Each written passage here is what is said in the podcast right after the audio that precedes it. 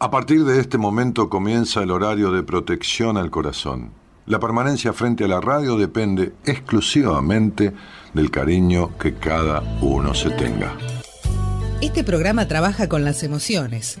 Cualquier semejanza con la realidad es tu responsabilidad, ya que solo vos podrás afrontar lo que fuiste, lo que sos y lo que querés ser ante un imprevisto impacto con ciertas verdades que desconocías. Entendemos que quizás hayas estado huyendo demasiado es hora de dejar de escapar. Gracias por volar con buenas compañías. Con ustedes, Daniel Martínez. Hola, buenas noches, ¿cómo estás? Buscar la mejor manera de encajar los secretos que nunca quise contar.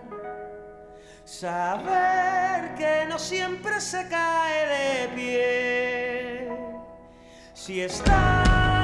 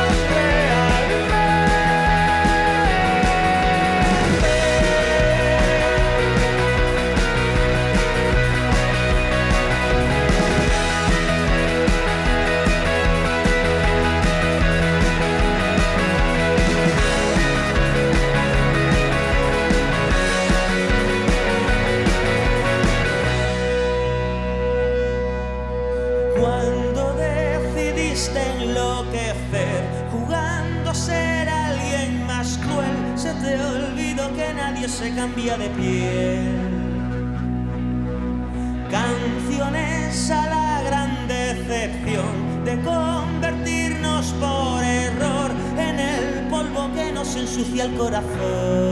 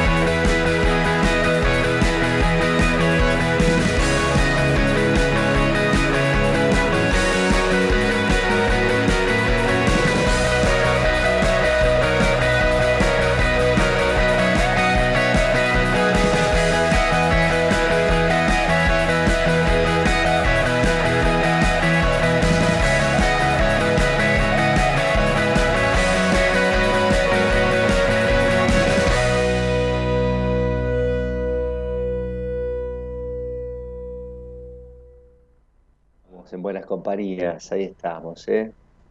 A ver qué se ve de pantalla, a ver qué sale. Ahí salgo, ahí estoy. Bueno, buenas noches, bienvenidos, noche de martes, de buenas compañías, noche programa especial, columnista, en este caso Astrología a la Carta, quien les habla Pablo Mayor. Vamos a estar haciendo hoy este con ustedes el programa porque voy a, voy, a, voy a preguntarles, o mejor dicho, voy a responderles las preguntas que ustedes hagan. Dijimos pregunta libre este, para ver justamente cómo aprovechan esa oportunidad. Estamos riendo ¿no? con Gerardo, le digo, lo voy a ir a visitar, ¿no? después de la pandemia y todo, hace como cuatro años que lo veo Gerardo. Este, con lo cual por eso se me, ve más descansado, es más joven, ¿no?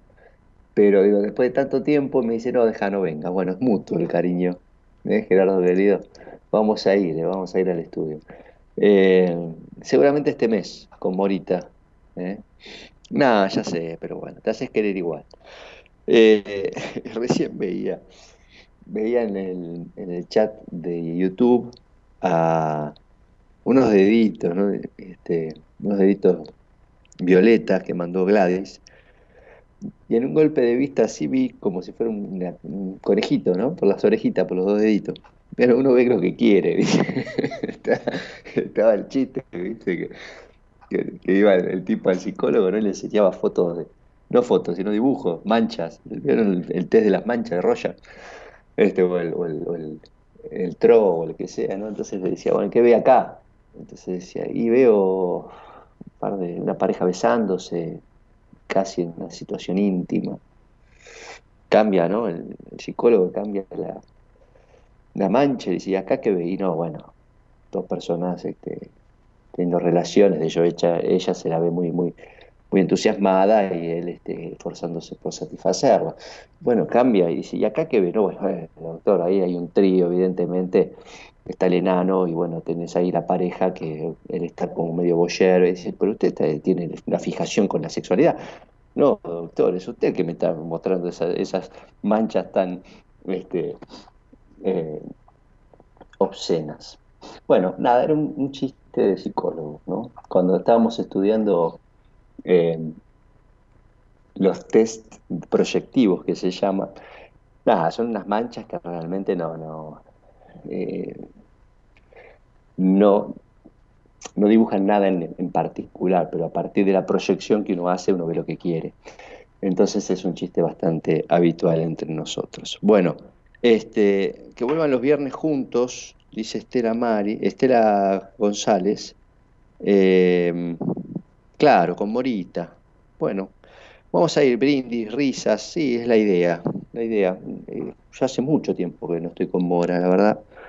Eh, por una serie de, fechas y de no coincidencias, pero vamos a estar. ¿eh? La voy a llamar a Mora.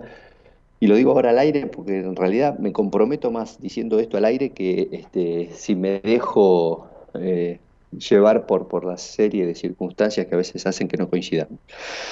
Así que bueno, este, como todos estos psicólogos ¿no? que muestran estas manchas tan este, zarpadas, este, mejor vamos a lo nuestro, que es hacer radio, entonces les decía que vamos a hacer pregunta libre. Y Eloísa de la producción, buenas noches Eloísa, buenas noches Gerardo. Bueno, Gerardo ya, ya lo mencioné en la operación y Eloísa Ponte en la producción. Eloísa me decía, bueno, el tema, ¿no? Es pregunta libre.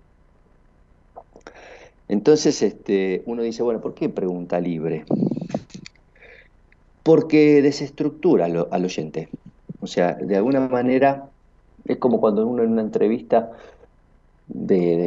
psicológica, digamos, de consulta clínica o laboral o la que sea, hace una pregunta abierta.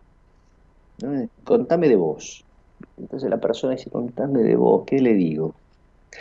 Eh, está bueno, uno juega con esas preguntas, juega, ¿no? Uno utiliza preguntas abiertas o cerradas, dependiendo del caso, justamente para ver el grado de integración que genera en la persona o de desintegración. Bueno, eh,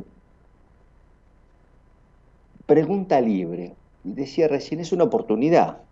Bueno, hay gente que no sabe aprovechar las oportunidades. hay gente que no sabe aprovechar las oportunidades, ¿no? Entonces la, vida es eh, de esas personas que tienen o buena suerte o mala suerte, ¿no? Eh, esto, no sé, ¿se escucha bien, Gerardo? Decime si se escucha bien por el auricular, más que nada, porque estoy hablando con esto y no tengo retorno. Eh, entonces, esta gente que no, que, y bueno, aquel, mira qué suerte que tuvo, ¿no? Como si, como si el dueño de Mercado Libre hubiera, construido Mercado Libre por, por pura suerte, ¿no? Este, o cualquier empresario sin llegar a ser ese monstruo, pues digo, cualquier persona que más o menos relativamente vaya bien en distintas áreas, no solamente en la económica, en las relaciones amorosas, en, las cuestiones familiares, como si uno, qué suerte que tiene aquel, ¿eh? mira qué mala suerte la mía. Bueno, hay mucha gente que, que deja esto en ese, en ese nivel de, de análisis, un nivel realmente limitante, autolimitante, ¿no? ¿Quién puede ir en contra de, semejante argumento, ¿no? Si uno nació con mala suerte, ¿no? Dice, bueno, yo nací así, ¿no? Hay una maldición en mi familia, qué sé yo. Este, entonces, va a ser interesante, gracias Gladys que me decís que se escucha bien, va a ser interesante eh, escuchar las preguntas. Esto siempre es interesante. Mientras tanto voy a hacer un desarrollo de lo que es esta cuestión de aprovechar esta oportunidad. Porque a todos les interesa, ¿no? ¿De qué va a hablar? Bueno, algo voy a hablar, me voy a quedar callado hasta que empiecen a preguntar, salvo que empiecen a preguntar ahora y voy a empezar a responder. Ustedes saben muy bien que con la astrología levanto con fecha y hora de nacimiento, y aquellos que quieran decir la ciudad también pueden decir la ciudad de nacimiento, este, levanto el tema natal ahora en vivo, lo veo y las respondo. ¿ok? Es un poco la idea. Pero más allá de eso, mientras ustedes van tomando coraje, eh, acá tengo el programa, sí, acá está. Perfecto. Bueno, mientras ustedes decía, van tomando coraje, voy a hablar de esto, de esto que tiene que ver con las oportunidades en la vida. Entonces, es verdad que las oportunidades aparecen por azar. A ver, Sí, no. Aquel que estaba escuchando hoy otro programa, obviamente que no tiene esta oportunidad de hacer la pregunta. Y aquellos que eligieron estar hoy escuchando, por lo menos les aparece esto. Es azaroso y sí, por ahí, bueno, justo hizo este programa, podría haber hecho otro, aunque uno se lo puede esperar. Pero más allá de eso, eh, con respecto al tema del, azar, este, el azar es esto que no tiene explicación, no tiene, mejor dicho, una especie de, anticipación que uno pueda predecir, algo que, que, responda a la causa y el efecto, o por lo menos son causas que uno desconoce, no tiene explicación.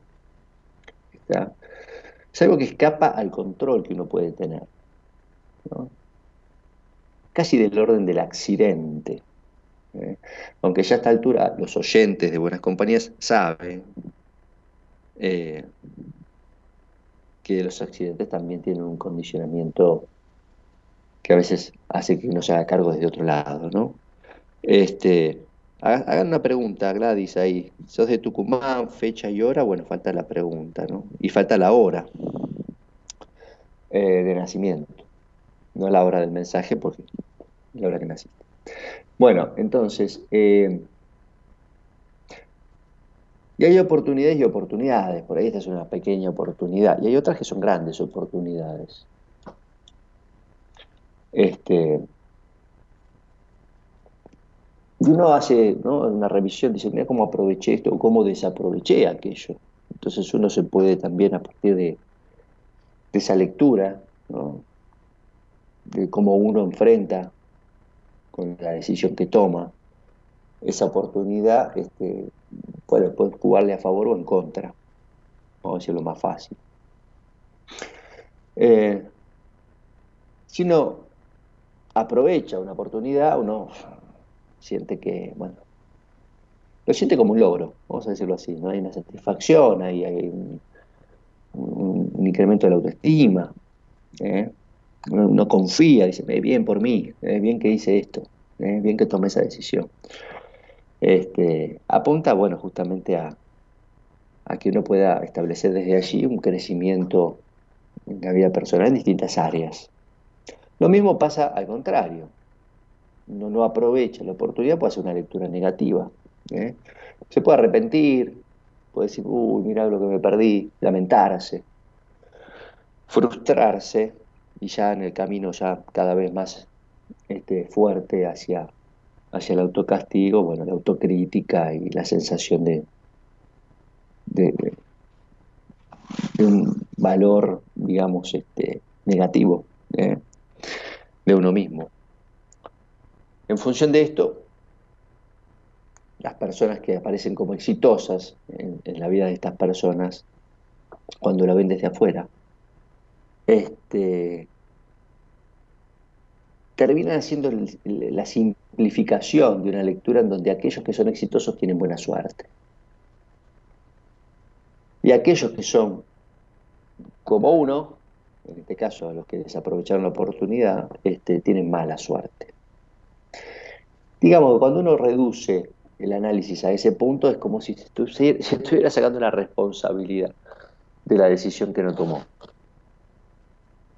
¿No? ¿Qué lectura puedo hacer? Eh, es como decir el argumento, es un argumento de chicos, ¿no? decir, aquel tiene buena suerte, aquel tiene mala suerte. Yo tengo mala suerte, aquel tiene. Uno no se puede hacer cargo de nada si uno tiene esa lectura. ¿No? Está bueno porque ahora con las redes aparecen todo el tiempo este, personas que, digamos, tienen la etiqueta de exitosos, generalmente exitosos, primero a nivel, qué sé yo, económico. Lo primero que se ve ahí, la superficie, y después ya más en profundidad exitosos en sus vidas, ¿no? Tienen una vida equilibrada, son, digamos, felices, se realizan como personas, tienen aspiraciones elevadas, qué sé yo, evolucionan. Este, y lo bueno de las redes es que estas personas dan testimonio. Cuando dan testimonio, uno escucha que, este, claro, uno se entera el final, ¿no? El final de la película y cuando terminó bien, pero no ven toda la, digamos, toda la trayectoria, todo el proceso que lleva a la persona a ese lugar. Quizás mencionemos algunas de las características de estas personas con suerte, ¿eh? para que ustedes puedan ver si pueden ayudar a su suerte. Eh,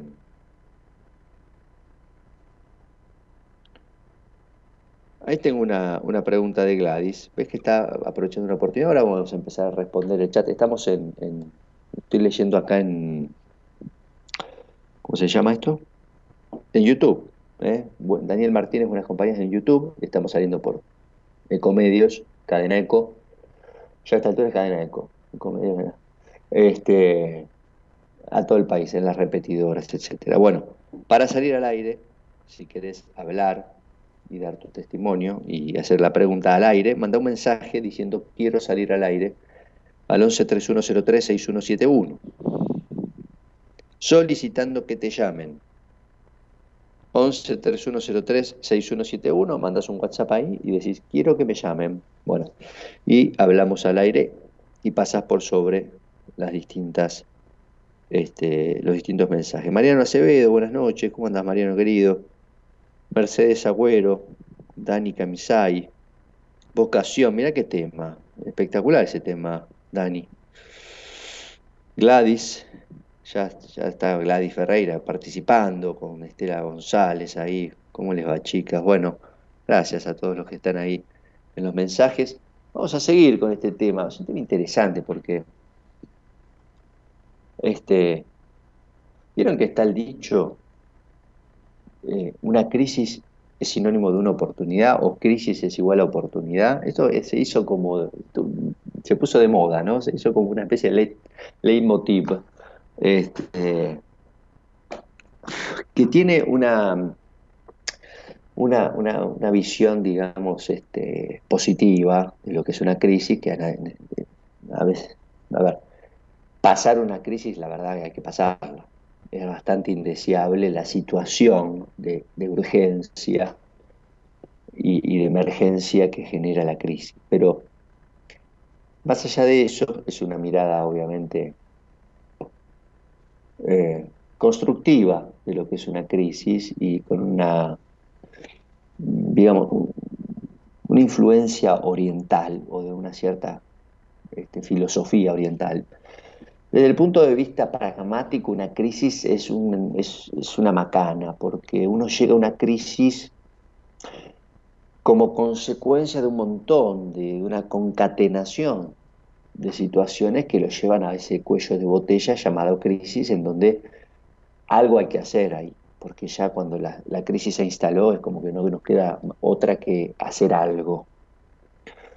Entonces, bueno, por eso aparece esta visión, digamos, positiva de decir, bueno, con la crisis hago lo que no me animaba a hacer antes, que aguantaba una situación.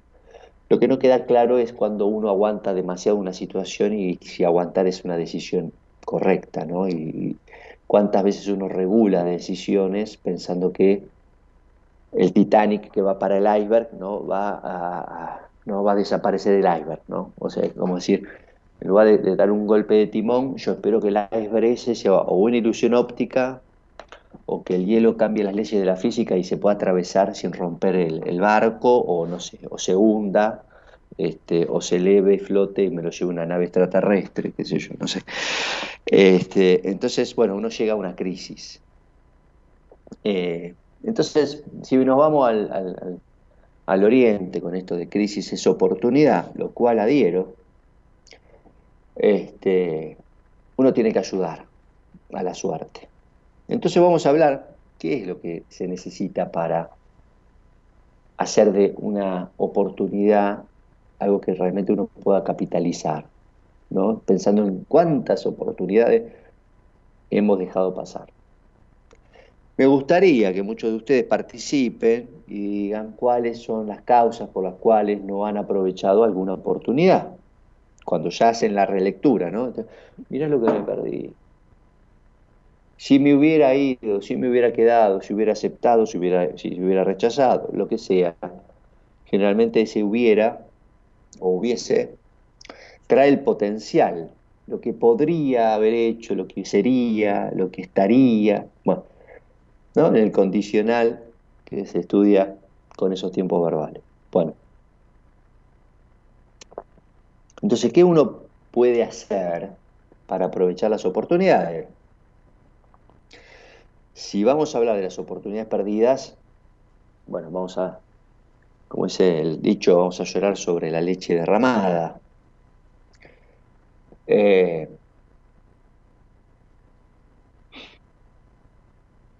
ah, ya sabe por qué eligieron justamente ese producto. Pero bueno, ese es el dicho.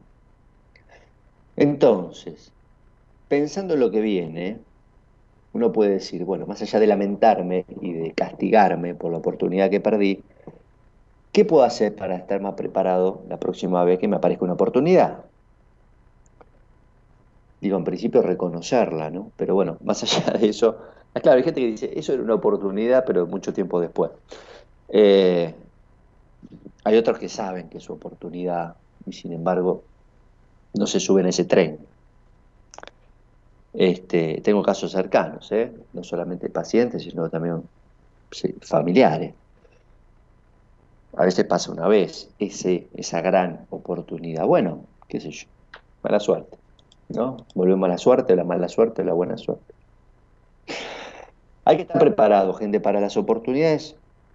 Este hay que estar preparado. ¿Cómo me preparo? ¿Qué sé yo? Me informo.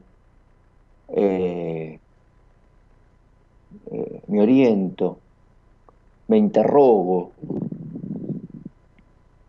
eh, algo que me, hablo con alguien, armo una red. Es muy interesante esto de armar redes con personas que tengan una forma de pensar distinta, ¿no? Justamente. Eh, en la diversidad está el gusto, decían. Bueno, en lo distinto también está el aporte. A veces a uno no le gusta que le cuestionen ciertos esquemas de pensamiento, pero bienvenido sea.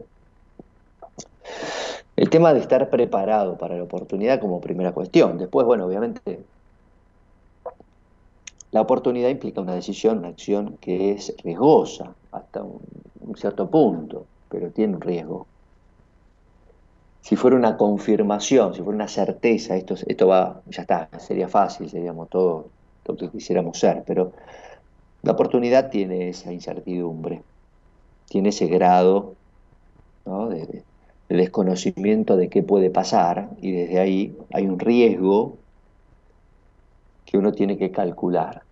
¿no? Están los riesgos este, que uno dice es un kamikaze y están los riesgos que valen la pena tomar. A ver, ¿qué puedo perder? O si me sale mal, ¿qué puede pasar? Muchos subestiman el valor de la experiencia como ganancia. Voy a decirlo de vuelta porque parece una, pavada, pero realmente es casi lo más importante. Muchos subestiman el valor de la experiencia como aporte de esto que sería tomar el riesgo, ¿no? independientemente del resultado, la experiencia, la experiencia de todo el proceso, desde reconocer la oportunidad, desde decidir, desde accionar y después bancarse los resultados, hacerse cargo. bueno.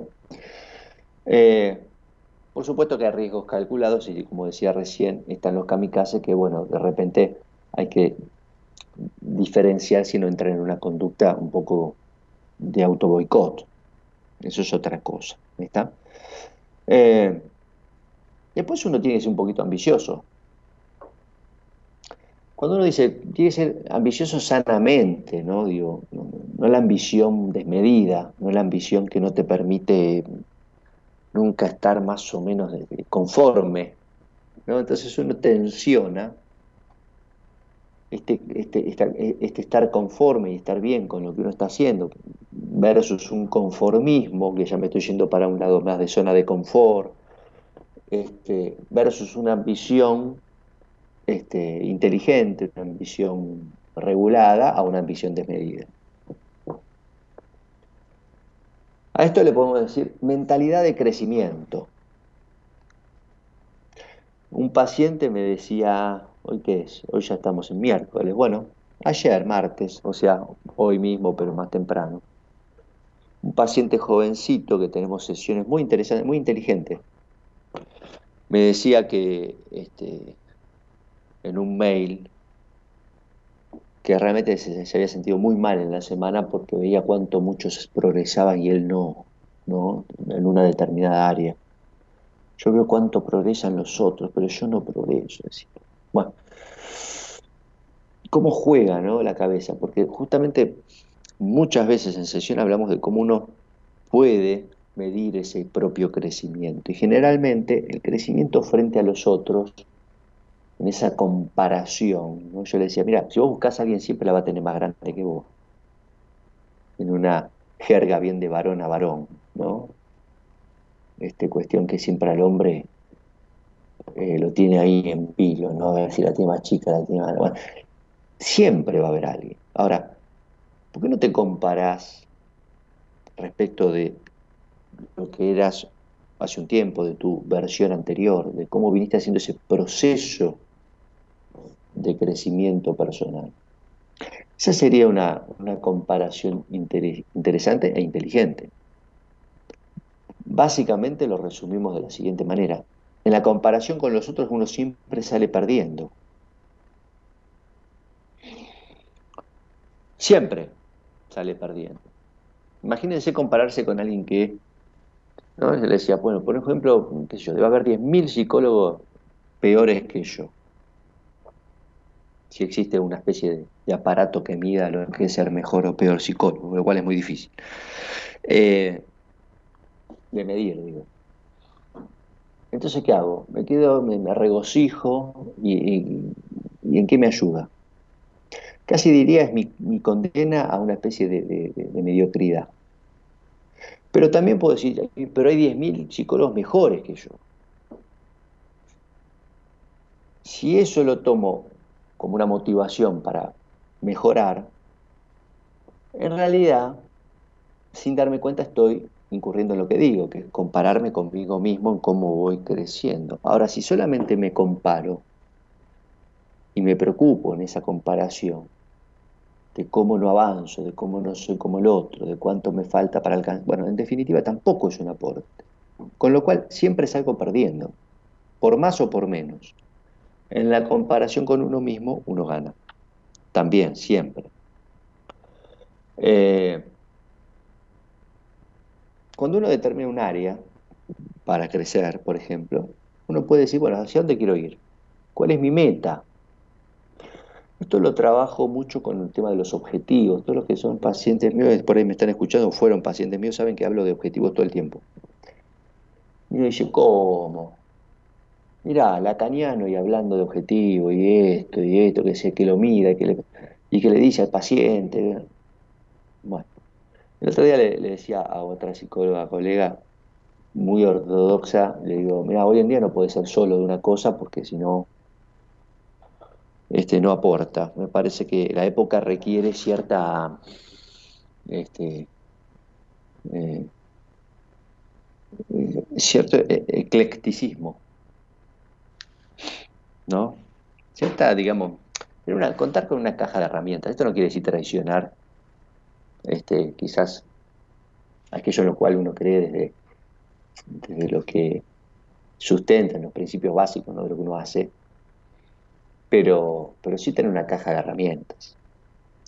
Entonces, es muy difícil trabajar de la manera en que trabajo en la terapia desde ciertas corrientes con metas claras, visualización de metas, objetivos, medición, uno lo escucha y dice, pero este me parece más un tipo, un empresario que un psicólogo. Bueno, mis pacientes me conocen en esto y a muchos le ha ido muy bien.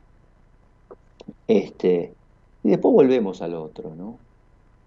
Pero digo, en esto aprovechar oportunidades, si tengo una meta y más o menos digo, quiero ir más o menos para allá, bueno, es más fácil ver cuál es mi oportunidad para eso. Distinto es estar en, en una indefinición permanente. La persistencia es un tema interesante, ¿no? Esto del burro este, lo hace por burro, pero más por insistidor. Eh, son verdades populares, pero digo, ahí está justamente mucha de la sabiduría del ser humano. En esto se, se, traduce en un, refrán, en, algo popular, en algo masivo, ¿no? Y es verdad, el que persiste triunfa, dice también el, refrán. ¿eh?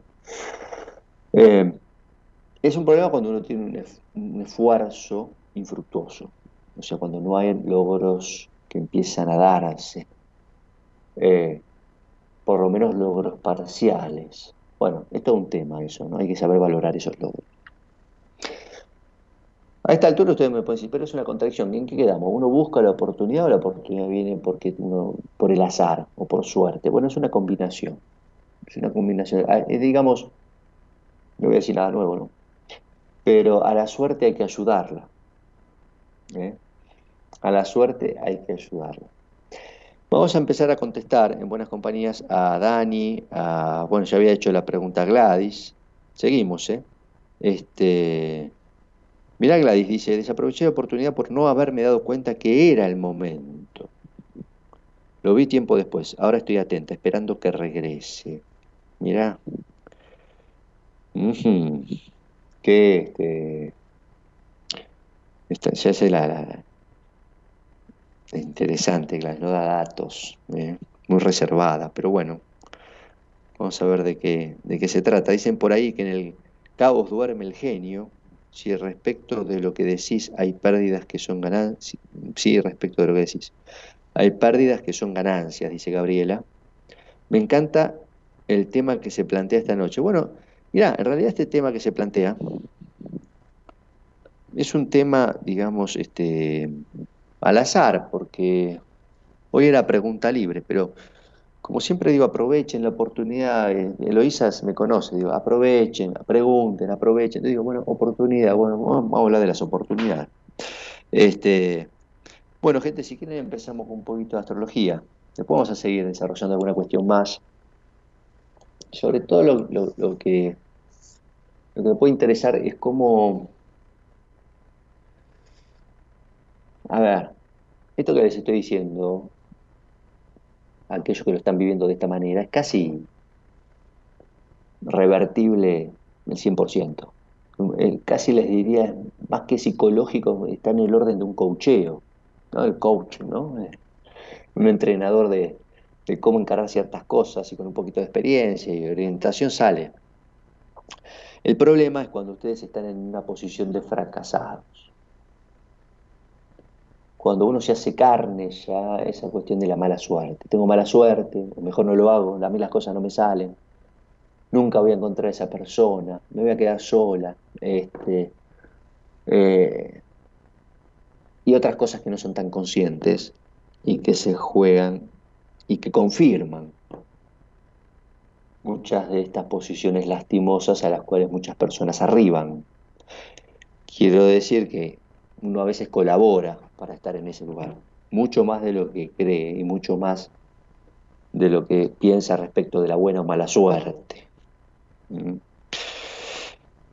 ¿Dónde entra la astrología en todo esto? Pues la verdad que ya me perdí, me dirán. Este, bueno, la astrología simplemente con la fecha y hora aporta algo de lo que dice, mira, esto en parte tiene que ver con tu, con tu trabajo personal. Si vos lo dejás como está, esto actúa solo. Cuando actúa solo, o sea, en automático, digamos, eh, es cuando de repente uno hace una lectura y dice, ¿cómo puede ser que le, le acierte a esto, no? Este, qué increíble la astrología, cómo le pega. Bueno, cuanto más cerca la lectura de lo que les pasa, nosotros pensamos que hay una menor conciencia de la persona y estas cuestiones actúan más en automático, inconscientemente. Es como si la persona viviera esto como una especie de destino algo que ya está. ¿no? Por eso, ojo con esta cuestión de la neurosis de fracaso, ¿no? Esto no es para mí, ya no tengo la oportunidad, no, nunca va a cambiar esto, bueno. Cuando uno hace una lectura es para que uno tome conciencia de estos mecanismos, de estas situaciones que, que subyacen para empezar a modificarlas. Entonces es una oportunidad para empezar a cambiar. Depende de la pregunta, vamos a ir orientando y ya se van a ir dando cuentas eh, cuenta 11 3103 11 3103 6171 es el WhatsApp para que digan quiero salir al aire. Si quieren, este, salgan al aire, charlamos un poquito. Si no, voy a empezar a contestar acá en YouTube. Este, espero que Gerardo te pase unos temas eh, como al jefe. Mirá, Analía, mirá, Mirá cómo le saca la ficha a Gerardo, ¿no? Qué chupa media, dice Canalía. A ver. Sí, sí, dice, es verdad. A Martínez lo que le pide lo pone, pero después cuando vos le pedís un tema nunca lo pone, dicen acá también. Mirá, Gerardo, ya te conocen, ¿eh? Este, bueno, Gerardo, yo sé que ahora está preparando un tema especial para mí, ¿eh? Este, no me pongas el tema pluma y eso, no te hagas el canchero, Gerardo. Bueno, este, 14 del 4 del 69, dice Gladys, nació en Tucumán. Pregunta por la cuestión económica, la continuidad laboral. Tema. Este, acá en los chats, los chats de, la gente. Yo tengo chat privado, que tengo que compartir mis fuentes. Este, haceme las cosas vos. Sé profesional, Gerardo. ¿Cómo lo quiero, Gerardo? ¿Qué dice para si no es público. que no se meta, dice. Bueno, no te enojes, Gerardo, te estás jodiendo la gente, si todos te queremos. Este, aparte, yo sé que ahora me vas a deleitar con tus temas, así que le vas a, le vas a poner la tapa, como, como quien dice.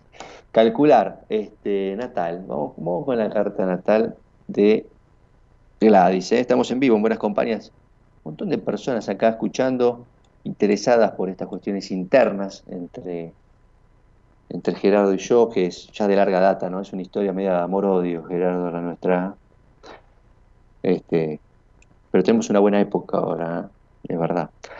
Eh, teclado, a ver, 14 em, del 4 del 69. Qué lástima.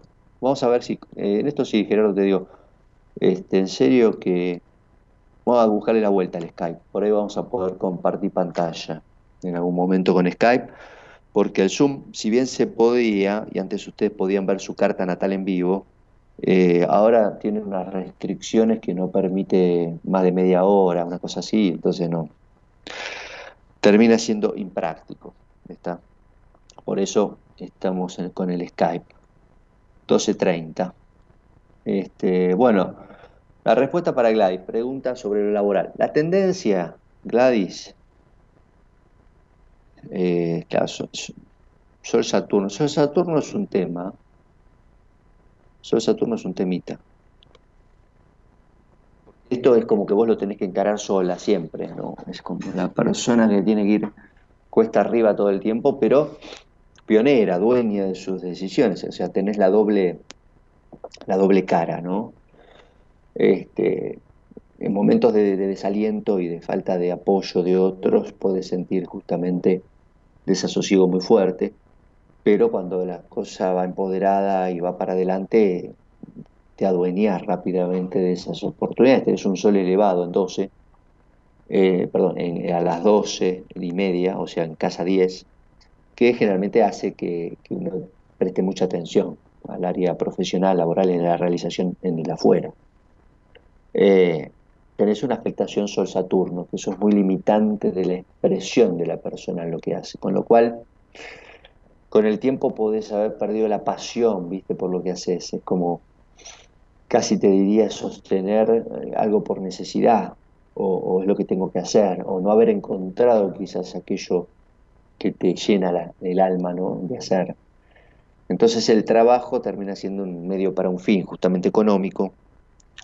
La continuidad termina marcando más que nada una continuidad para generar ese medio y el medio puede hacerse muy pesado cuando las circunstancias no acompañan. Cuando uno tiene el refuerzo, como decía la otra persona que pregunta, de la vocación, de la pasión por lo que uno hace, es mucho más fácil. Actualmente, vamos a ver tu, la parte dinámica.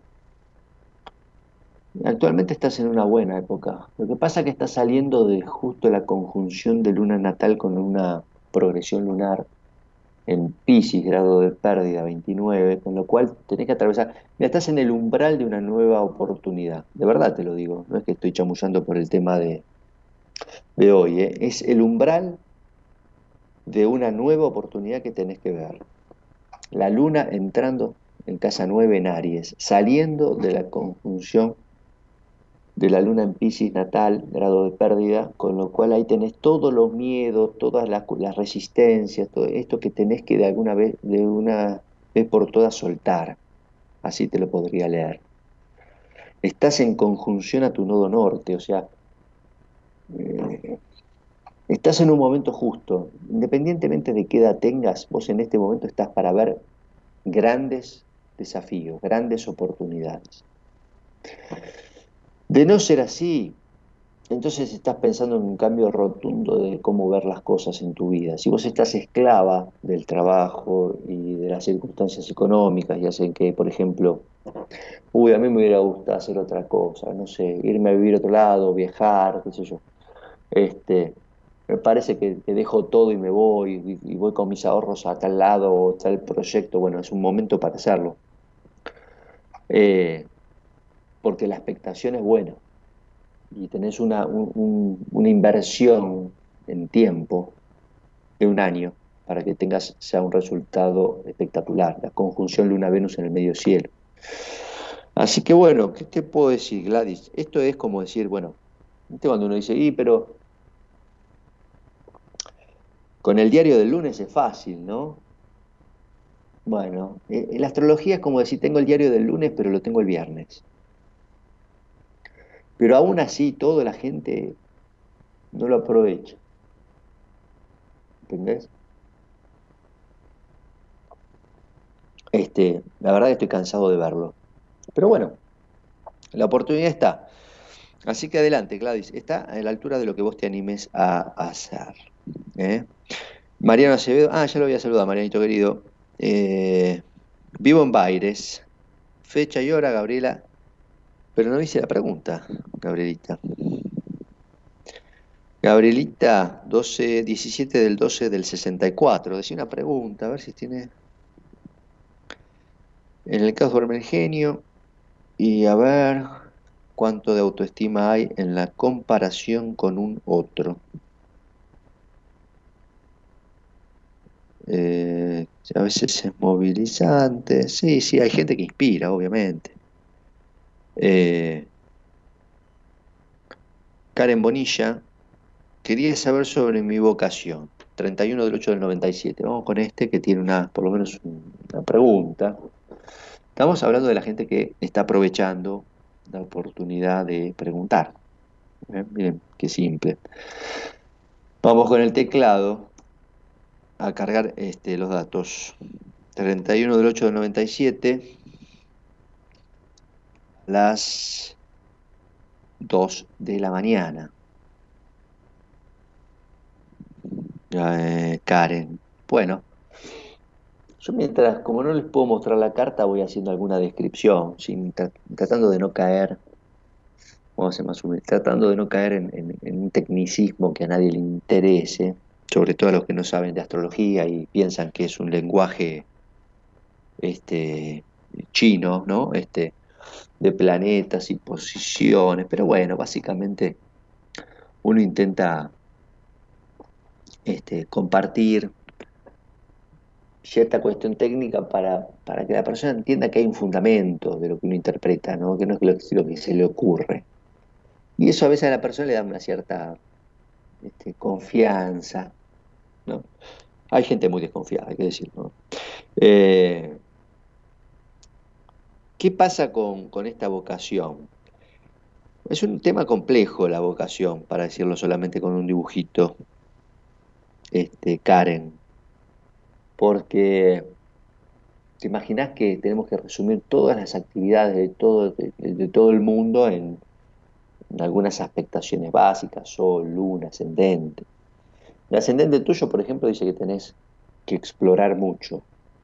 O sea que vendría cualquier cuestión de investigación, vendría muy bien, porque está muy relacionado con tu signo solar. Tu ascendente, tu signo solar, lo rige el mismo planeta que Mercurio. Sol en Virgo, ascendente Genio. Por otro lado, tenés una crianza que fue sometida al principio de realidad tirando a una realidad más bien limitante. Quiere decir, te criaste en un ambiente que te puso muchas veces en una situación donde vos descreíste de esas oportunidades, o mejor dicho, te hicieron creer que no valía la pena seguir ciertos sueños y que era mejor pájaro, malo, eh, pájaro en mano que cien volando, Gerardo. Hoy estoy con los refranes. Bueno, para la gente que piensa que es mejor pájaro en mano que cien volando, se está perdiendo la oportunidad o las, las 100 oportunidades que están pasando. Y está bien, eh, a ver, es un principio para, para que a mucha gente le funciona. Eh, el tema es que cuando vos tenés una cuadratura Saturno-Neptuno, como tenés vos, eh, se hacen añicos los, los sueños las ilusiones, hasta las fantasías. Entonces, si vos tenés una carta de exploradora, de, persona curiosa, de investigadora, y te ponen a esa... Eh, ¿Vieron cuando los chicos preguntan, ah, ¿y eso? ¿Y por qué? Y uno les dice, ¿y por qué rojo? ¿Y por qué rojo? Y porque se combina con esto y porque le dio el sol y se calentó. ¿Y, por qué calienta el sol? Bueno, los chicos vienen, tienen esa especie de iteración hasta que hasta el infinito de la pregunta y la pregunta, es divino. Bueno, ¿por qué el adulto lo pierde? Porque le, enseñaron a que no, no joda, no jodas más. Bueno, ya está, no pregunte más. Entonces uno con esa curiosidad, con eso que es innato, ¿no? ese deseo de ¿no? ¿Qué hace? Se lo, mete ahí en el bolsillo y este, se adapta.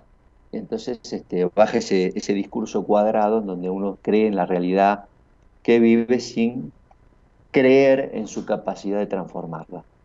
Y esto es lo que te pasó o lo que te puede pasar a vos, mi querida este, eh, Karen. ¿Está? Esto es lo que te puede pasar a vos si no explorás y no vas por ese lado. ¿Qué te puede pasar con este Saturno elevado? Y que tu situación laboral sea agobiante, que sea una realidad aplastante. Tenés Plutón en 6, con un ambiente laboral de tironeos y de, absorción y de control, en donde sientas no que necesitas una vocación, sino que necesitas salir corriendo, por lo menos un poco de aire, ¿no? entonces un poco de libertad. Y hablando de libertad, justamente necesitas para encontrar esa vocación la libertad de poder elegir y, decidir otra cosa, porque es una carta muy dura, la tuya, para poder encontrar algo de disfrute en la vida. Tenés la posición Venus-Saturno, que es un aspecto a trabajar para poder construir situaciones felices. Si no, uno siempre termina viendo la mitad del vaso vacío. Si nada de esto te identifica, Karen, llámame al aire y decir, mira, la verdad sos un chanta, todo lo que me dijiste no tiene nada que ver conmigo. Si algo de esto te identifica, empecé a hacer algo al respecto. Está, digamos, mágicamente la vocación no se encuentra. Yo te puedo decir acá un ratito cómo puedo fundamentar, porque hoy vos estás totalmente corrida de tu vocación, pero para encontrar tu vocación, no vas a llamar a la radio y te decir, che, estudia, este, ¿por qué no te haces este, bióloga? Va, la biología, ¿eh? ah, sí, puede ser, no. Para abordar algo tan serio como es la vocación, con lo que uno siente y eso que se transforma en un hacer y ser con uno, eh, tenés que hacer algo un poquito más este, eh, elaborado. Karen. Bueno, ¿cómo estamos con el tiempo? Pude conocerte en el último seminario, dice Lucas. Abrazo grande, fue genial conocerte. Gracias, Lucas Frías, querido. Bueno, te mando un fuerte abrazo. Espero estés muy bien. Un gran seminario hicimos, ¿eh? Con mucha, mucha gente. ¿Mm? Dani Camisay.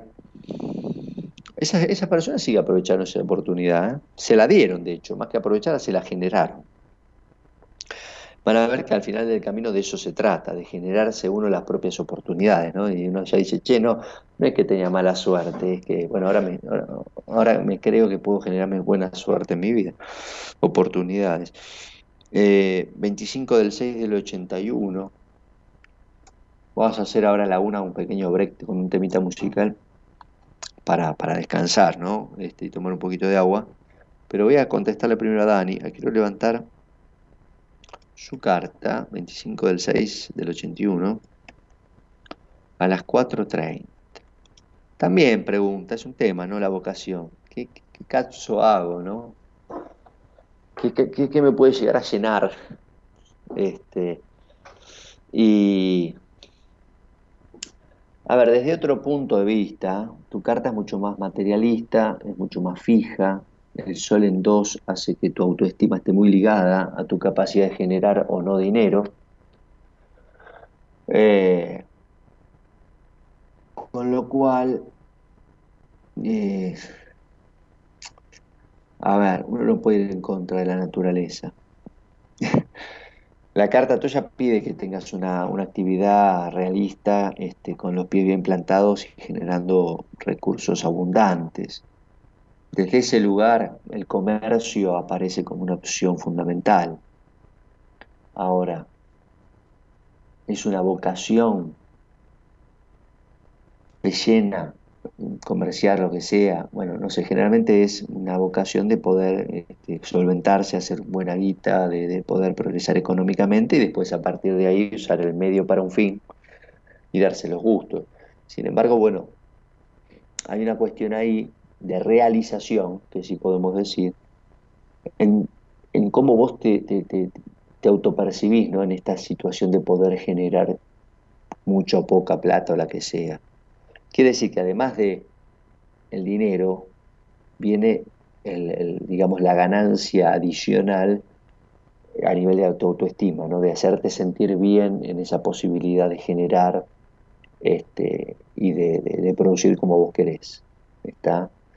Como esto es importante y como todas las personas tienen sol en casa 2 tienen toda una cuestión con su autovaloración, generalmente esto se canaliza, sobre todo con una cruz fija como la que vos tenés, un ascendente en Tauro, que es muy materialista, casa 2, segundo signo, se canaliza en una traducción que de acuerdo a lo que genero, de acuerdo a lo que hago, de acuerdo a cómo vivo a nivel material, me siento. Con lo cual, si tenés crisis económicas o cuestiones de limitación material, eh, casi sin filtro va directamente a tu autoestima, ¿no? a tu autovaloración. Eso se puede trabajar, ¿eh? no necesariamente tiene que ser así, hay una cuestión artística fuerte en vos, eh, en tu carta, ¿no? una expectación Marte-Neptuno muy interesante, que te podría ayudar muchísimo a expresar mucho más de lo que lo haces. Y sin embargo, si uno va a lo utilitario, ¿no? y uno va a, lo pragmático, digo que hay algo más inútil que, el arte. Y sin embargo, fíjense cómo a partir de eso uno se puede transformar. Independientemente que una obra de arte pueda valer 200 millones de dólares, un cuadro de Da Vinci, no importa. Da Vinci no lo pintó por los 200 millones de dólares. Eh, se expresó ahí, en su obra está él. Está, este, y cuando vos tenés una carta como la tuya, que si va hacia lo pragmático y hacia la plata y hacia el trabajo, se pierde esta cuestión sensible. Te quiero decir que si vos preguntas por la vocación, vas a encontrarte con esa contradicción propia de tu cuadratura sol-luna. Eh, una luna exiliada, bueno, la luna en Aries y el sol en Cáncer, bueno, hay una cuestión ahí, ¿no? De, trastocamiento que hay que ordenar. Es muy difícil encontrar una vocación si primero uno trata de encontrarse y de ordenarse uno. Este, a eso sí puede ser azaroso, ¿no? De repente uno pegó con la vocación y se, esto, hay casos que son así, ¿no? a partir de una actividad que uno encuentra, se desarrolla, uno se empieza a encontrar en eso, ¿no? Y uno empieza a crecer a partir de eso, ¿no? Sin haber hecho el trabajo previo, invirtiendo, si se quiere. Bueno, quizás te pueda dar así, Dani, pero con alguna de las cosas que te dije seguramente te vas a orientar. Estamos en buenas compañías. Voy a dar mis datos, aquellos que quieren hacerse el estudio. No puedo ahora mostrar, lamentablemente, el dibujo, pero los que quieran hacerse el estudio natal conmigo, Pueden hacerlo comunicándose a través del WhatsApp en privado conmigo mañana les paso la información al 11 63 66 14 26. ¿eh? 11 63 66 14 26, ese es mi número de teléfono, me pueden llamar, mandar un WhatsApp. Che, te escuché en la radio, che, esto del estudio, esto de la astrología, bueno, me preguntan lo que quieran les mando un texto con la información, los que quieran acceder al estudio, se hace una vez, es un estudio accesible, con toda la información que tiene, muy valioso, y lo pueden obtener y acceder en breve tiempo, porque bueno, generalmente se hace una semana para la otra, en 15 días, no mucho más que eso. Eh, Analía pregunta si es una broma lo de Gerardo. Se preocupa, Analía está en consideración no sabe si le afecta a Gerardo, si es una broma, si hay problemas en buenas compañías, se hizo todo un, culebrón, este, y lo cuida Gerardo, ¿no? Le manda un beso, porque es de cristal. Gerardo, como ya tuvo tanto tiempo ese cuidado materno, ahora tiene el cuidado de las madres de la radio, que lo cuidan y les dan besos, porque, nada, no, tranquila que es una joda, Analia, quédate tranquila. No te preocupes tanto por esto. Conoceré a alguien para una linda relación de pareja, dice Nord Ska. Nord, Ska. Eh, me dice este muchacho, Analia, me pareció que no le puedo contestar. Eh, Analia, si Analia es un oyente de, de, todos los días, Gerardo, una querida oyente, ya es parte de Buenas Compañías. Vamos con esto, a ver si va a poder a ver cómo se puede traducir esto en una oportunidad. ¿Conoceré a alguien para una linda relación de pareja? Y si te quedas encerrado en tu casa, no. Seguramente no es esto lo que haces, pero te quiero decir, doy el ejemplo así tan, tan burdo, para, para demostrar cómo en este caso uno también las oportunidades se las genera. Por supuesto que puede pasar un cartero, este, te toca la puerta, te trae una carta que justo no era para vos, y de repente conociste al hombre de tu vida y qué suerte que tuviste. Bueno, puede pasar, las chances son pocas, hay más chances si vos salís a buscar y a conocer gente. También está la chance de que vos puedas evaluar cómo te ha ido en las relaciones anteriores. Y si vos llegas a encontrar un patrón de cómo vos funcionas en pareja y cómo no te resultan esas parejas, porque vos estás buscando alguien para una linda relación. Está, bueno, quizás puedes decir, bueno, ¿cómo fueron las anteriores? ¿Fueron feas relaciones? Y no sé, en principio si no, seguís en una linda relación porque algo pasó. Bueno, entonces uno puede decir, bueno, pudo haber sido una linda relación hasta un punto sin conocerte. Y de repente no empezó a funcionar. Bueno, ahí es donde podés analizar qué es lo que no empezó a funcionar. Ese análisis lo puedes hacer sola o podés hacerlo con alguien que te ayude a pensar cómo funcionas en una relación. Y desde ahí te pueden orientar y también vos podés sacar tus conclusiones para decir, bueno, ¿cómo se construye una linda relación que es lo que vos pedís? Y ahí es donde vos vas a generarte no solamente la oportunidad de conocer a alguien que azarosamente se transforme en una linda relación, sino con unas muy altas probabilidades de que vos construyas con alguien una linda relación. Eh, todo esto te lo dije sin tu fecha y hora, ¿eh? pero es algo, digamos, casi teórico. ¿Eh? por eso aproveché tu respuesta, que está muy buena. 23 del 9 del 72, una 30. Yo ahora lo que voy a hacer, mira, es te voy a contestar desde la parte dinámica, eh, que es más predictiva, podríamos decir, para que vos puedas decir, bueno, además tengo la ayudita de cómo vienen mis, ¿no? Este,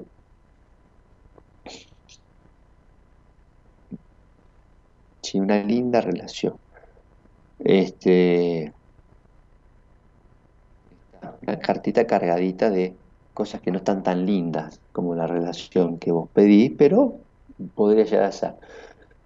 Progresión de Luna en casa 8 durante casi, te diría, toda la primera mitad del año 2024, en oposición a Venus, o Venus natal. ¿no? La posición Luna-Venus son aspectos que tienen que ver con la cuestión em, emocional, emotiva, y, y a nivel de relaciones uno plantea esto como un aspecto un poco abandónico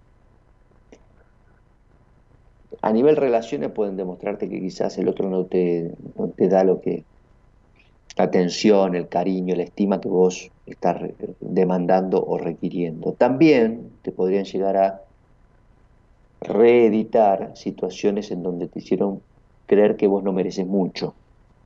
Entonces de repente te pones en ese lugar de merezco poco y ya con la edad que tenés y con la experiencia de vida que tenés seguramente eso te va a hacer ruido porque no es cuando vos de chica te dicen, che, bueno, es esto, toma, es lo que te mereces, ¿no? Entonces todo, es como si todos estuvieran sentados a la mesa, ¿no? Y están todos comiendo milanesa con la napolitana con puré, vos te dicen, toma, una tostada con mendicrim.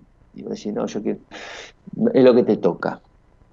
¿Entendés? Bueno, ya uno cuando es grande, dice, no me tome, no me tome de boludo, este, esto tienen todo milanesa con la napolitana con puré, y yo estoy con una, criollita con, con, queso crema. Bueno, entonces te va a empezar a hacer ruido. Ahora, no vas a saber por qué de vuelta te sentaste y en tu plato había una criollita con, con mendicrim. Vas a decir, ¿por qué de vuelta? bueno, ahí es donde te pueden ayudar a entender por qué volvés a eso. La idea no es que vos te reveles frente a la criollita, pues eso ya estuvo. La idea es que vos puedas a partir de ahora sentarte y que ya tengas servido la, la, milanesa este, emperador con huevo frito, viste, milanesa a caballo y con un vasito de, algo que te guste tomar. ¿eh? Eh, estás en un periodo de luna en casa 8, todo esto es transformación, es, dolor, es, es dolor si resistís el cambio, en realidad es cambio. Está, es como decir, No espere soluciones mágicas, Norbe. Con este aspecto no espere soluciones mágicas.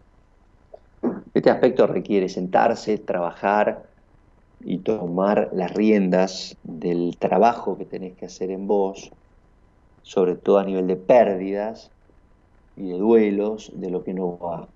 Perder lo que no va y duelar lo que no está y no va más, está bueno.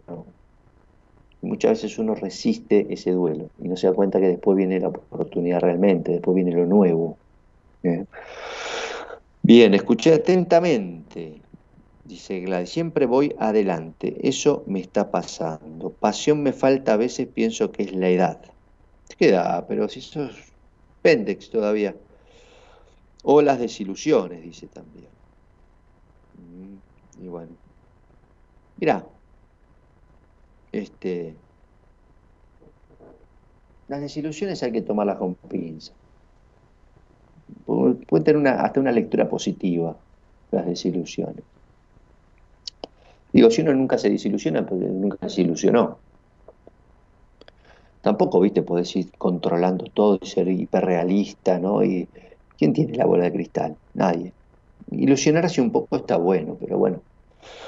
Este, distinto es mentirse a uno mismo, ¿no? Distinto es sostener algo por mucho tiempo y hacer que eso sea una bola de nieve que cuando, bueno, cuando se cae es terrible, ¿no? Pero una desilusión, la edad, la edad es una cuestión ¿no? de, la edad del alma, uno dice, la actitud de la persona. Este, tenés razón, estoy pensando, pensando. Bueno, más que pensar, hace, Gladys. Hay que hacer. ¿Eh? Siempre digo, en el hacer y en la experiencia ganada uno nunca pierde. Si uno tiene una buena intención, no sale. Hay riesgo calculado, ¿no? Pero digo, no sale nadie lastimado, ¿no? Eh, uno mismo de alguna manera se arriesga, en el buen sentido del riesgo, antes hablamos de los kamikazes, eh, nunca vas a salir perdiendo. Y si tenés tanta edad como decir, que mejor que una linda experiencia y un poquito de adrenalina. ¿Qué te puede pasar? Eh, buenas noches, quiero saber con respecto al amor, dice Estela. Che, faltó la mía, Pablo. Ah, pues ya te la leí después. Llegué tarde al mensaje de faltó la mía, pero te la leí, Dani. Eh, porque no voy en orden. Si no, viste, parezco ya para estructuras, a esta altura de mi vida estoy, que igual no la puedo soltar. Te imaginas, no me voy a desestructurar como un loco, pero si encima tengo que leer los mensajes en orden por hora, te imaginas, me tengo que, rajar un tiro. Este, Estelita, eh, 10 del 4 del 67 Nadie sale al aire, nadie quiere hablar, ¿eh? Me dejan hablando solo acá como un, loco, no sé si hay alguien, si le estoy hablando, si la pantalla, bueno, alguien que salga al aire. 11 3103 6171, nadie quiere salir al aire a hablar, decir, hola, che, mirá, estuve escuchando, no sé, la pregunta al aire, así por lo menos no puedo tomar un poco de soda.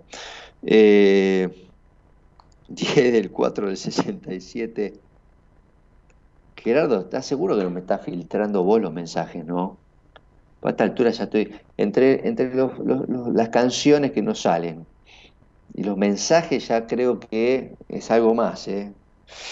Bueno, a ver, Analía, no mandes nada, no te preocupes que es un chiste.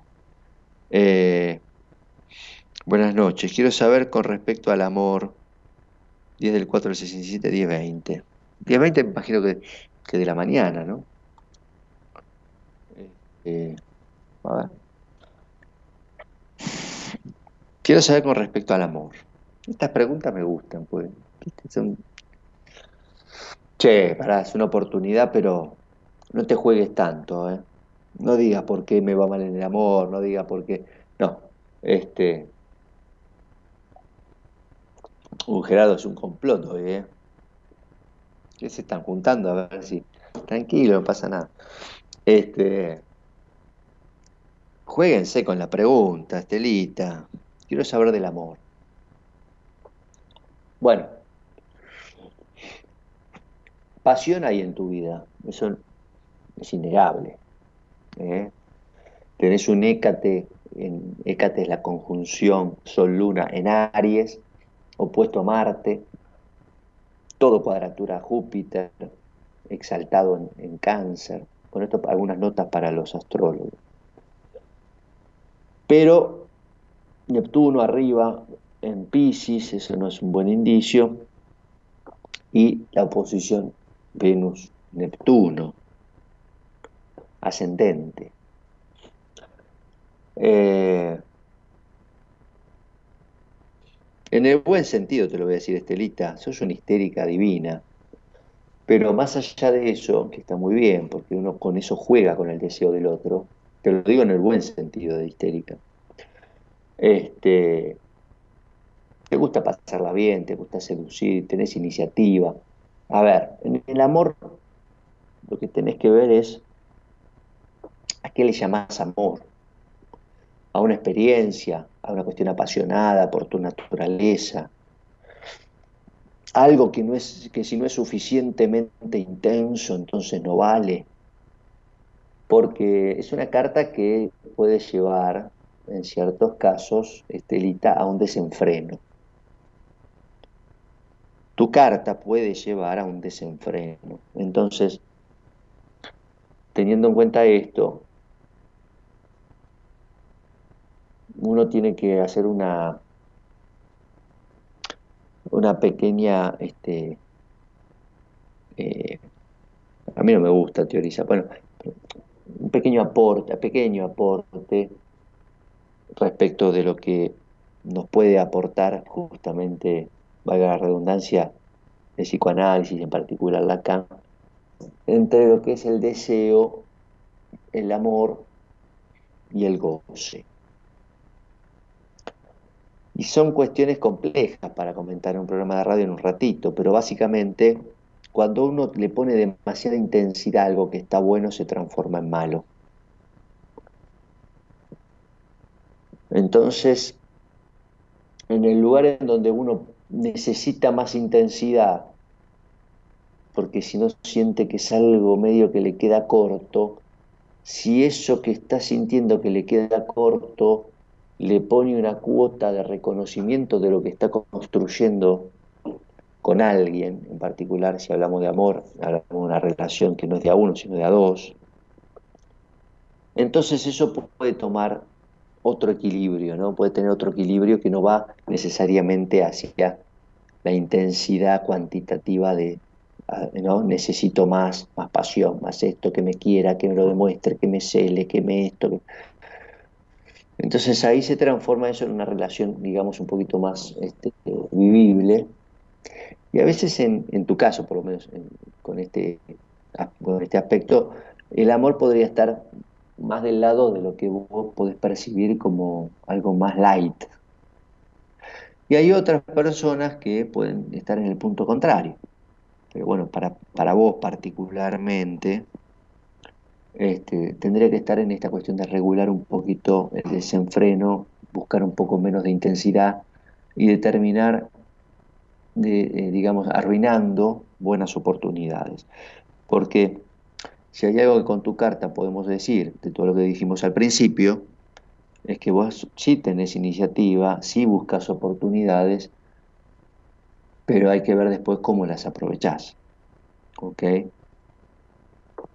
Entonces, no descarto que vos hayas tenido una cierta actitud de control y de, absorción para con tus parteners que te terminen devolviendo al final la misma traición que temes. Entonces, cuando uno se cría en una en una situación en donde se, se, cree ¿no? que fue injuriado a través de la traición y para eso desarrolla mucho control de la gente que lo rodea y de los afectos que el otro tiene, que yo tengo y que esto... termina lamentablemente generando más de lo mismo, que es traición. El otro se ve tan absorbido, tan controlado, tan, tan intensa que termina buscando este, una vía de escape afuera. Entonces esto es lo que decía antes cuando uno encuentra una posición y uno desaprovecha una buena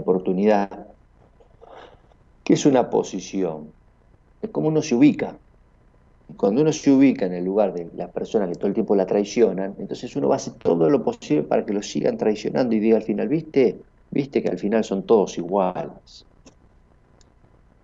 Pero en definitiva no habla de los otros que son todos iguales, habla de que vos siempre te pones en el mismo lugar o haces lo necesario para acabar en el mismo lugar y acabar, digo, de terminar, no de, este, pero es una forma de goce también, ¿eh? o sea, es un goce trastocado hacia el síntoma de pareja.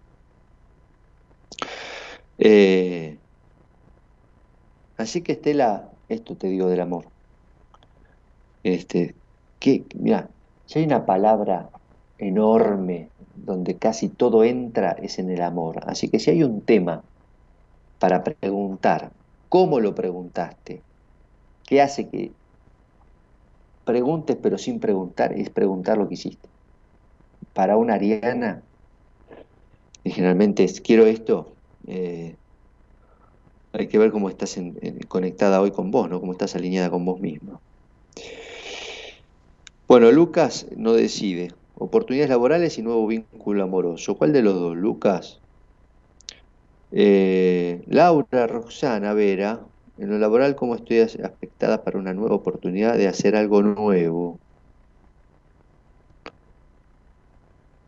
Mientras Lucas... Este... No, Gabriela, pero ¿sabes qué pasa? Algo escueto y esto no... Yo entiendo la dinámica, ¿no? Pero dice que no tiene, le comento a la gente que por ahí está leyendo ahí, eh, no tiene algo muy preciso, algo muy escueto. Viste, lo escueto es más para el ping-pong del viernes, viste, que hacemos gomora. El viernes voy a estar, uno de estos viernes, si querés, lo hacemos ahí, pero los martes y esto tratamos de reflexionar un poquito. No nos quedamos con el formato de la pregunta fácil y la respuesta fácil.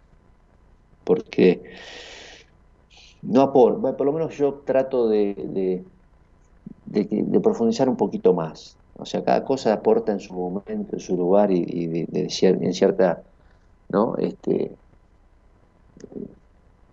qué sé yo, en cierta medida. Pero los martes, este, cuando hacemos este tipo de desarrollo, tratamos de ir un poquito más en profundidad, porque si no se transforma en la, en la pregunta sin sentido con la respuesta que no importa tanto. Eh, y nos merecemos más. Yo me merezco más y vos te mereces más también. 12 eh, del 2 del 76. A ver, 12 del 2 del 76. A ver cómo viene la hora de Laura. Mientras tanto, Lucas, pasame cuál de los dos querés, si lo laboral o lo amoroso. ¿Eh? Este, y jugate con la pregunta. Total, nadie te escucha, somos un, par de miles de personas nada más. Eh, Lucas, querido, ¿pero viste la radio? Este, esa intimidad, parece que uno estuviera hablando con uno. Con uno solo, digo, del otro lado, como si fuéramos dos hablando con la persona, ¿no? Uno pierde la dimensión de todo lo que se replica y lo que se escucha. Eh, oportunidad de hacer algo nuevo, muy escueto, siguiendo las palabras de recién del otro oyente. No, de verdad, este, la realización personal a nivel laboral tiene que estar fundamentalmente porque tenés el sol elevado y es un área para vos este, que marca un cimiento ¿eh? de tu vida, con una muy buena expectación de Marte al Sol, con lo cual valentía y, e iniciativa y, coraje para, para, llevar adelante eh, las acciones necesarias para, para, bueno, aprovechar las oportunidades, la tenés. Pero te lo voy a decir más desde, lo dinámico. A ver qué sería en este caso esta oportunidad. Bien, la luna entrando en 12. A ver, yo te diría que si tenés que activar algo, lo actives ya. O sea, y va a transformarse esto que vos tenés como expectativa y lo que vos pensás que puede pasar seguramente va a sufrir ciertas transformaciones en el camino. Tienes como un añito y medio, o un año por lo menos, para que vos puedas madurar la idea, las puedas gestar, ¿no? Como si fuera, dijéramos, bueno, hoy estás, ¿cómo era la pregunta? Si tenés un proyecto, una oportunidad de hacer algo nuevo. Bueno, suponete vos tenés, yo te digo, sí, tenés la oportunidad de hacer algo nuevo, pero hoy plantás la semilla. En nueve meses o en un año este, tenés el fruto. ¿Estarías dispuesta a hacerlo?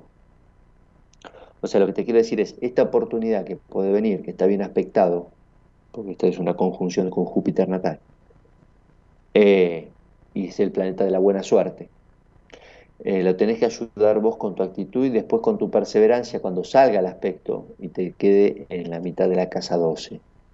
Vas a tener ahí un periodo de seis meses en donde vas a tener que hacer un mayor esfuerzo para que esto salga.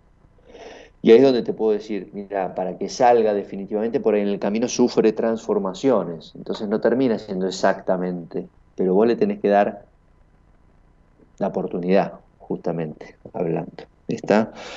Bueno, este, Cristina Braida también aparece saludando, lo vocacional podría decir, varias son las que me convienen, que conviven en mí. Soy tremendamente inquieta, entre ellas el arte, la filosofía, la psicología. Bueno, este, sí, son humanistas, está muy bien.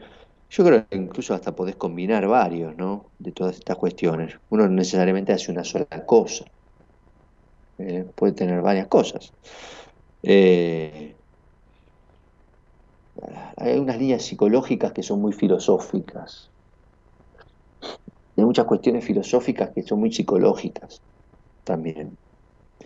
Eh, a mí la carrera de psicología me encantó hacerla, sobre todo en la Universidad de Buenos Aires. También puedes ver qué línea, ¿no? Ya se podría hacer una orientación al respecto. Por eso, psicóloga, te estoy hablando y ya sos... Pero bueno, son las preguntas que hacen y yo de alguna manera respondo con el material que me dan. Eh, hay investigación, ya que eso se inquieta, hay, líneas de investigación en esto, ¿no? También el arte de alguna manera refleja muchas veces eh, lo que no ordena el discurso. ¿No? Eh, entonces estás como en, la psicología en el medio, pivotando entre la filosofía y el arte, ¿no? Es como decir, armo el rompecabezas y lo desarmo, armo y desarmo, ¿no? Digo, por un lado estás en, en el orden del discurso, ¿no? y en lo, Foucaultiano, y por otro lado estás en lo artístico, en lo creativo, en, lo que irrumpe y en lo que rompe, irrumpiendo el discurso, el orden del discurso. ¿Está?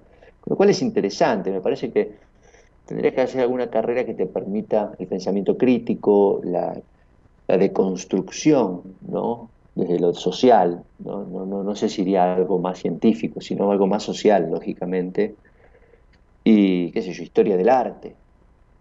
Por ahí te encanta la historia del arte.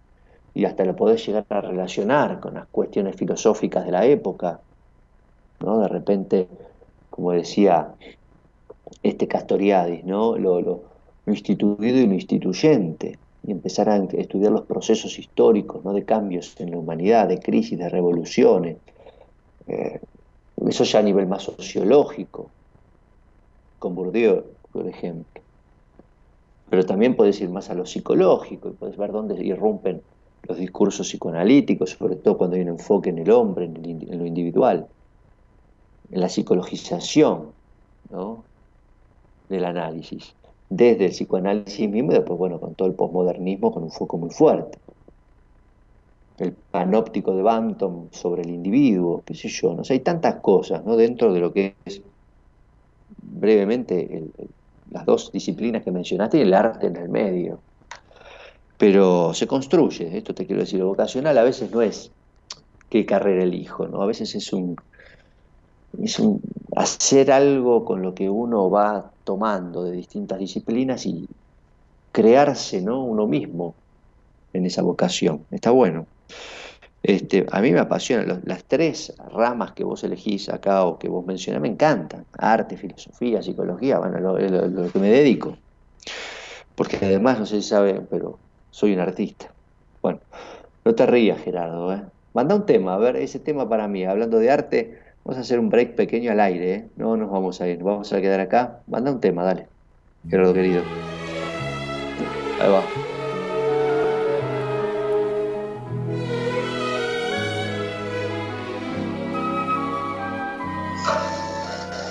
Tenía diez años y un gato peludo, funámbulo y necio que me esperaba en los alambres del patio a la vuelta del colegio. Tenía un balcón con albahaca y un ejército de botones y un tren con vagones de lata roto entre dos estaciones.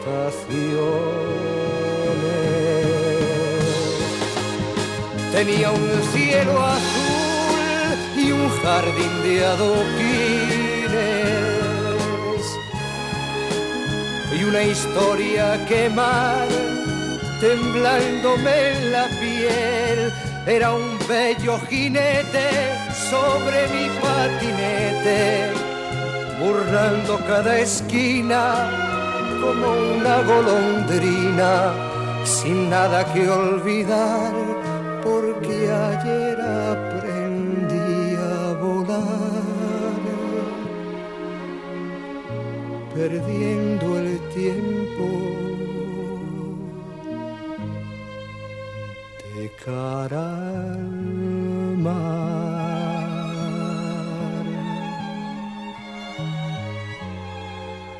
Tenía una casa sombría que madre vistió de ternura y una almohada que hablaba y sabía de mi ambición de ser cura. Tenía un canario amarillo que solo trinaba su pena, oyendo aquel viejo organillo o mi radio de galena. Y en julio en Aragón tenía un pueblecillo, una sequía, un establo y unas ruinas al sol. Al viento los ombligos volaban cuatro amigos picados de viruela y huérfanos de escuela, robando Ahí estamos. ¿Vamos? ¿Con el nano? ¿Nano Serrat? Ahí estamos. Gracias, Gerardo, querido, por esta, esta canción de un poeta eh, y un artista, el nano. Bueno, este, buenas compañías, 11 3103 6171 para salir al aire, 11 3103 6171 para salir al aire, mandás un WhatsApp, quiero salir al aire. Igualmente acá hay un montón de mensajes. Al final, Lucas, bueno, laborales, económicos, lo voy a definir porque voy a verlo por progresión, a ver este, que se activa eh, claramente casa 12, Neptuno elevado, Luna en casa 5. Mira, Luna en casa 5 da mestejones, ¿eh? o sea que da la posibilidad, aparte desde donde estás, es posible, es posible que aparezca un metejón, ¿eh? Posible que aparezca un metejón con alguien que esté susceptible a estar en relaciones este, donde te vuelques muy fuerte, en una cierta dependencia, porque el proceso te pide soltar. Ahí está, ahí está de fondo. Eh, el proceso te pide soltar, no sé si se está escuchando, pero bueno, este, y es como decir el abismo, ¿no? El abismo para empezar una nueva etapa que va a venir más o menos en, pocos meses, menos de un año. Y en esa situación, si aparece alguien, uno puede aferrarse mucho a eso. sobre todo si tiene miedo a dar el salto. Bien. Eh, Jesús, buenas noches. Jesús Cruz, mira vos, qué nombre. Jesús Cruz. Jesús querido. Este, quería saber sobre trabajo y amor. Bueno, otra vez con una cuestión indefinida, dos del 10 del 90. Luego, este, esto más para, no para el viernes, pero eh, vamos a tratar de dar una respuesta distinta. 2 del 10. Me encanta hacer los viernes, ¿eh? de hecho lo he hecho años, pero eh, es, por eso les digo, es otro formato. Es la pregunta mágica y la respuesta oracular, cuando en realidad uno trata de que aprovechen la oportunidad de pensarse ustedes. Eh, qué lío con el amor este muchacho. Mira, te diría, seguramente te diría en esta línea, Dani, resolve el tema que tenés con tu mamá que no resuelvas eso, viste, vos sos el marido de tu mamá, diría Dani. Bueno, este, ese tipo de relaciones suele, por un lado, condicionar la elección amorosa, la vida de pareja adulta, y también le decía ayer a una paciente cuya madre era muy sobreprotectora, le decía, ¿cuál es la contracara de tener una madre sobreprotectora? Entonces me decía, esto, aquello, no, no, le digo con respecto al padre. Entonces, generalmente hay una figura de padre desdibujada, abandónica, ausente, débil, llámenle como quieran, pero todas las consecuencias que trae después esa, esa debilidad. Eh, no estamos hablando de una cuestión estructural, ni, ni, de una forclusión, ni nada de eso. Estamos hablando simplemente de, de algo que está más en el orden del estrago de la madre, ¿no? Entonces deja a la persona niñada, sin posibilidades de, desarrollarse como adulto, de dar ese paso ¿no? necesario. Entonces estás clavado ahí en la cruz, este Jesús querido, cuando, cuando no terminas de soltar esa historia de crianza, esa historia culpógena, esa historia de hacerte cargo de un montón de cosas. ¿eh? Fíjate que hoy por hoy debe tener una fuerte carga de frustración en la, combinación Marte-Luna con Pisces de por medio. Fuerte frustración, fuerte frustración.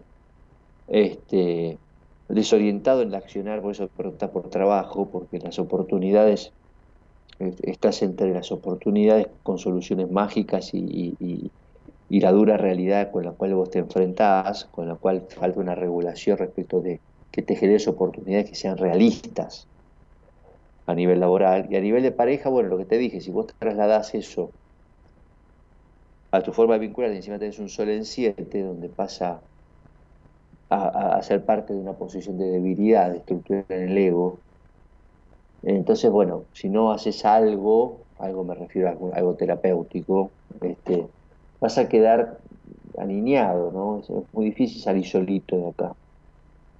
¿Ok? O sea, tenés que buscar justamente medios para resolver lo que ya te están comentando que posiblemente te sucede. Por eso digo, soluciones mágicas, no. Me decía recién esta oyente que le, tuve una, una pequeña, este, un pequeño desarrollo respecto de lo vocacional, que sí, que estaba, había estudiado psicología social, mira qué justo.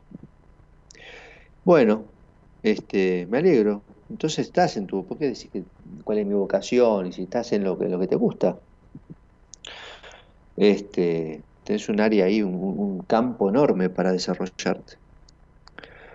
Esto si no después pasa como, viste, está el, ingeniero que te hace el puente y está el ingeniero que te maneja el taxi. Eh, no es que no sirve el título, es ver qué haces con eso y cómo lo usás. ¿Viste? No es que el tipo que maneja el taxi dice, uh, mi título no sirve para nada. Hay que ver qué haces con eso. Después, depende de cada uno. Este, por él le encanta manejar un taxi, está muy bien. Y estudió y se arrepintió, pero digo, hablo de aquellos que se lamentan, ¿no? De que el país, de que esto, de que la economía, de que... A ver. Mi viejo maneja un taxi. No pasa nada. No lo digo por la actividad. Quiero que se entienda el ejemplo. Mm. Este, entonces, si vos ya sos psicóloga social te preguntas por tu vocación, ¿no? Bueno, en casa de Herrero, metele por ahí, metele, metele que tenés capacidad y tenés formación. Doc Brown, amor, trabajo y superar miedo. Vamos con lo superar miedo. Pero lo que pasa es que no tiene, mira, justo me pregunta esto de los miedos, este, cuestión fundamental, ¿eh? Hay que apuntalar ahí a las personas que tienen este temor de dar el paso y de tomar la decisión y de avanzar. Le dije que íbamos a hablar un poquito de, cómo ayudar a las personas que no saben aprovechar las oportunidades. Este, así que tengo que tener tiempo como para charlar un poquito. ¿Eh? Atrás de cada, de cada miedo hay una, creencia. ¿sí? Este, generalmente uno no puede detectar, identificar cuáles son las fortalezas, aquello que, en lo cual uno se puede apoyar para enfrentar esa situación que, teme, aparte de la propia incertidumbre. Pero eh, ahí está nuestro trabajo, o aquellos que puedan hablar con esa persona, de poder ayudarlo a descubrir esas fortalezas este, y entender que, como decíamos el otro día en el seminario, que el fracaso está en el que no lo intenta. Entonces, desde ese lugar, cuando uno ya sabe que toma la acción, la decisión y la acción para avanzar en algo, y que ese resultado puede estar sujeto a, otras, a otros factores, pero sin embargo, se queda bien consigo mismo por haber intentado este, y haber, eh, digamos, este, cosechado el resultado, sea cual fuere, bueno, ya es una ganancia. ¿eh? Entonces, el fracaso está en el que se queda eternamente esperando y, ve pasar se ve pasar la vida de largo, ¿no? Este, por eso, bueno, Doc Brown, 13 de agosto del 95, miedos. A ver, no sé si, si por aspectos, aunque sea puedo decir algo. Qué lástima que no pusiste la, la obra, Doc Brown. Eh, 13 de agosto del 95. Nosotros cuando estábamos con el tema de astrología estudiando, interpretábamos primero con todo, ¿no? Con la fecha, la hora después solo con fecha, y después solamente con sol, luna, ascendente, ¿no? O sea, cada, vez más, cada vez menos elementos y, más exigente, ¿no? El, tratar de lucubrar cómo podían combinarse, por supuesto con mayor grado de, digamos, de sesgo, ¿no? De error. Pero era interesante, era interesante el ejercicio. Eh, Sí, acá hay una, situación combinada. Mira, primero que hay una, una falta de entusiasmo con el cual me parece que vos te criaste. No sé dónde te cae esta, esta conjunción Luna-Saturno en Pisces, pero evidentemente hay una tendencia muy fuerte al, abandono personal. Eh, entonces, que no se disfrace esto de miedo, ¿no? Eh, eh, porque en general esto es un regocijo en ese lugar abandónico, en ese lugar de lastimoso. O sea, en Luna Saturno en ese sentido con Pisces, porque Pisces debilita mucho. Si fuera un Saturno fuerte sería otra cosa. Sería una especie de desencanto por cosas que vos podés hacer y que en definitiva vas logrando y con el tiempo vas estableciendo a pesar de que no te hacen feliz.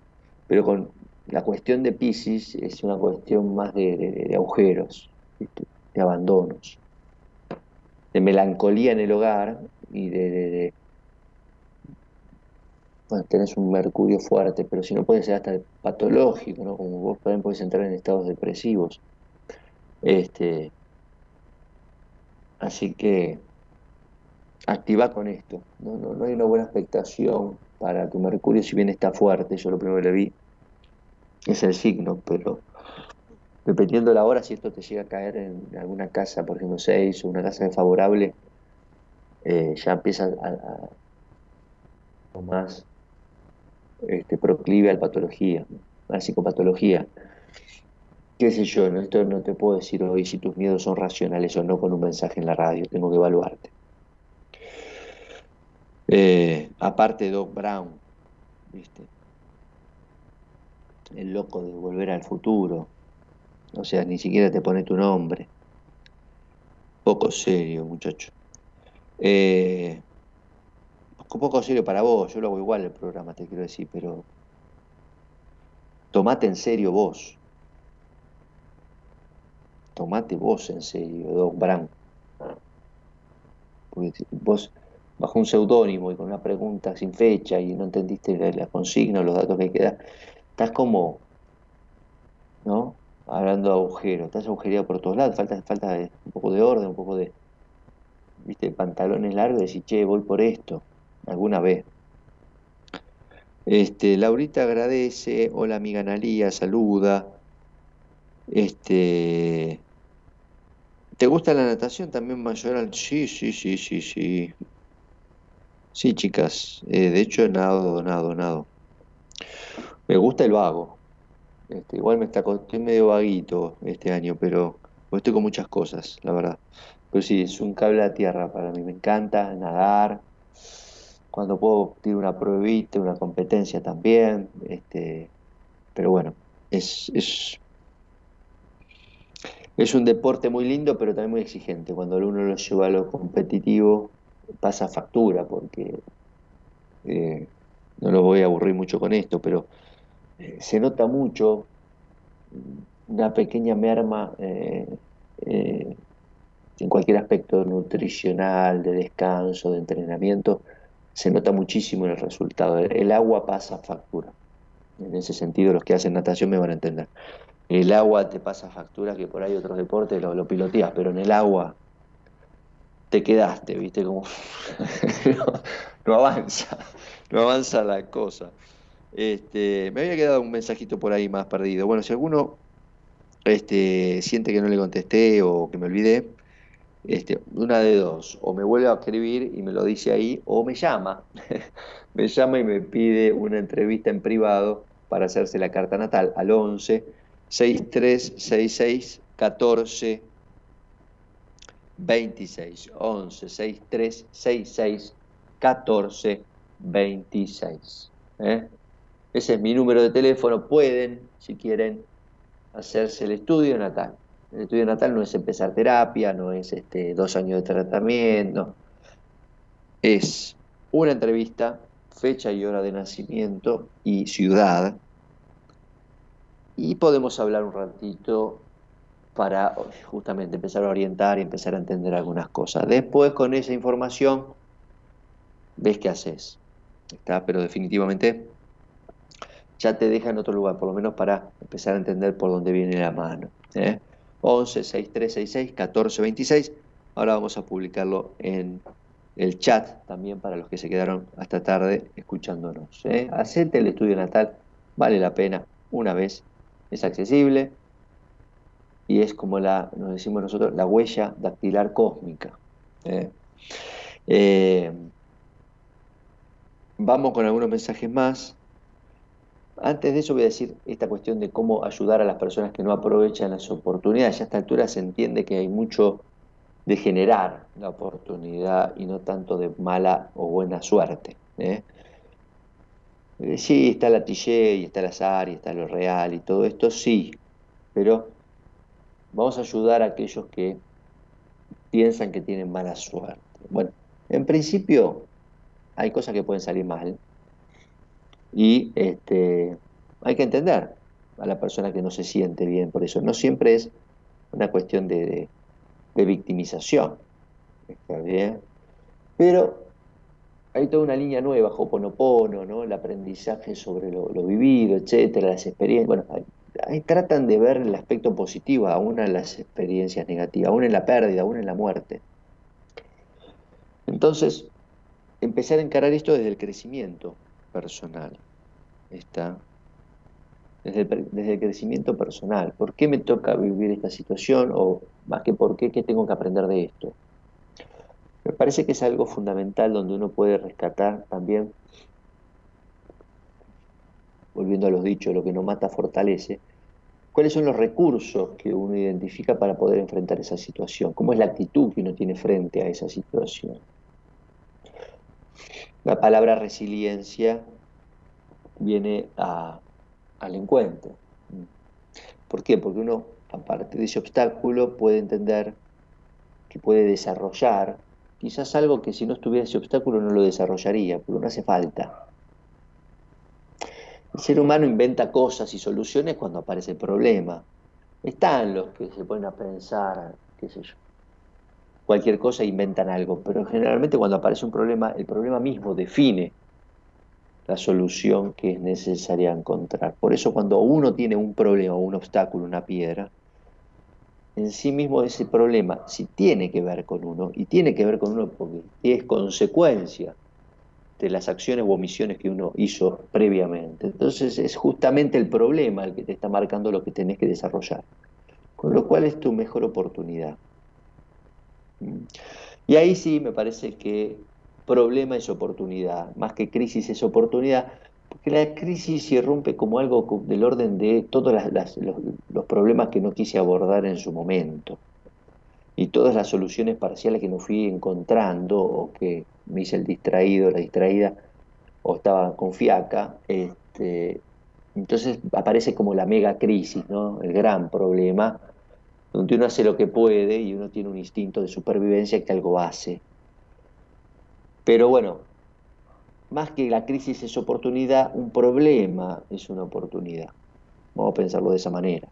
¿Está bien? Entonces uno identifica esas fortalezas, esas pasiones, empieza a encontrar algo del sentido, de decir, che, ¿por qué no voy a, no voy a resolver esto? Si por ahí después, a partir de esto, sigo el camino el camino de, de, bueno, de descubrir qué hay después de eso, después de ese problema, me descubro, veo, pienso, cuáles son los próximos pasos. Está bien.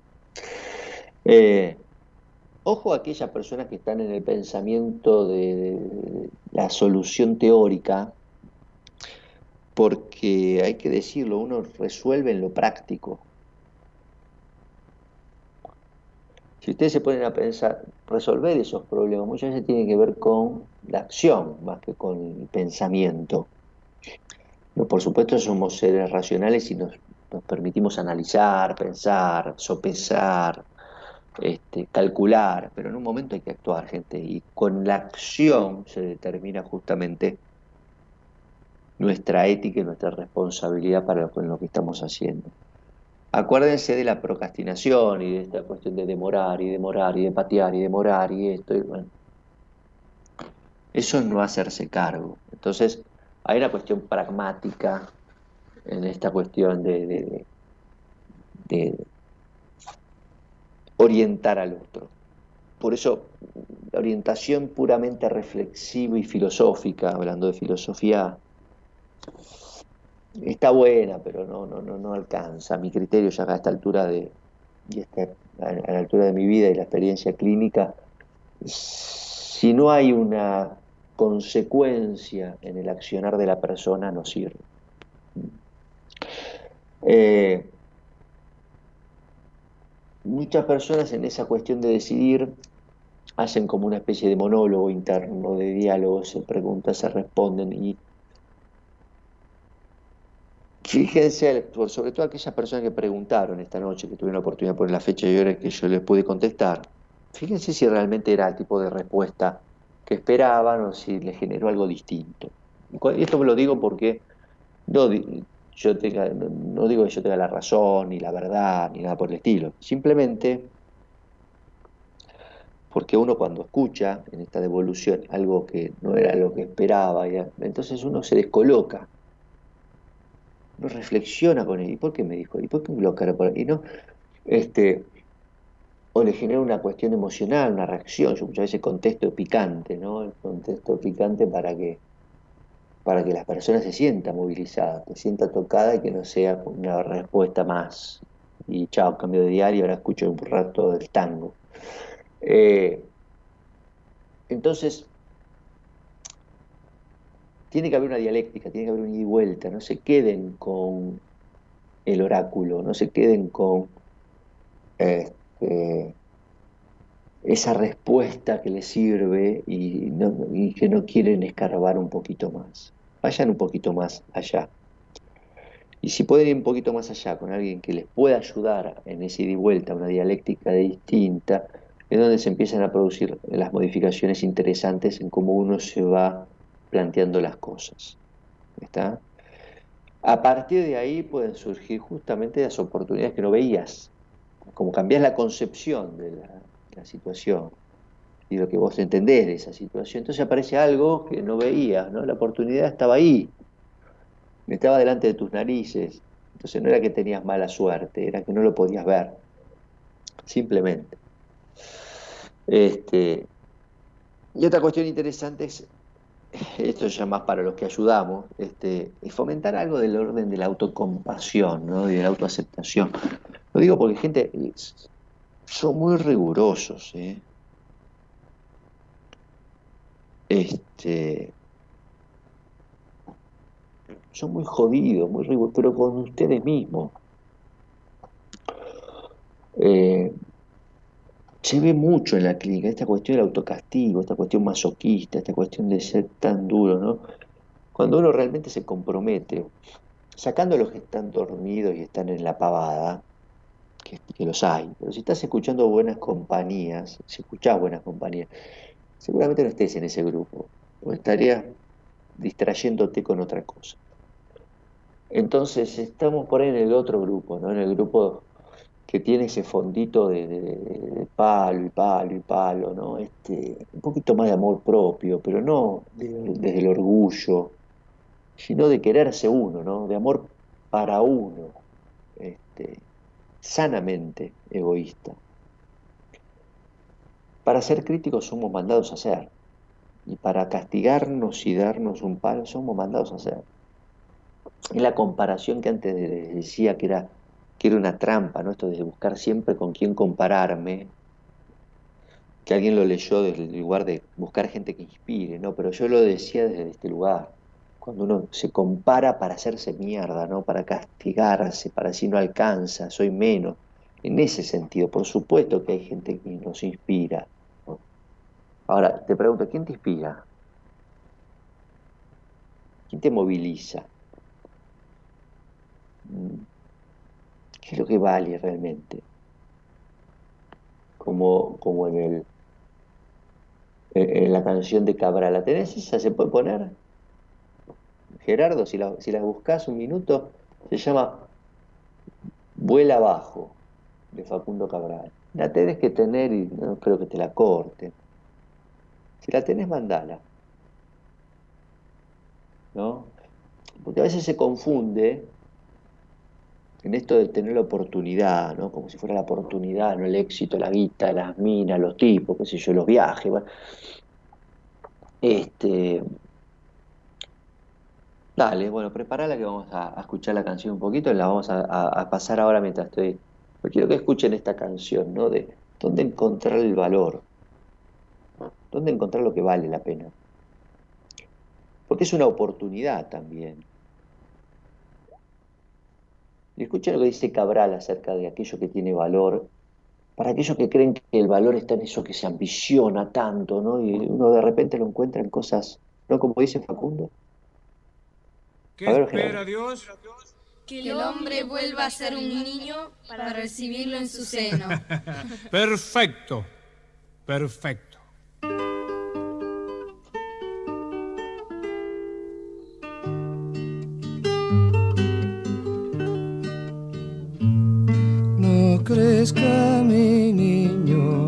Crezca jamás.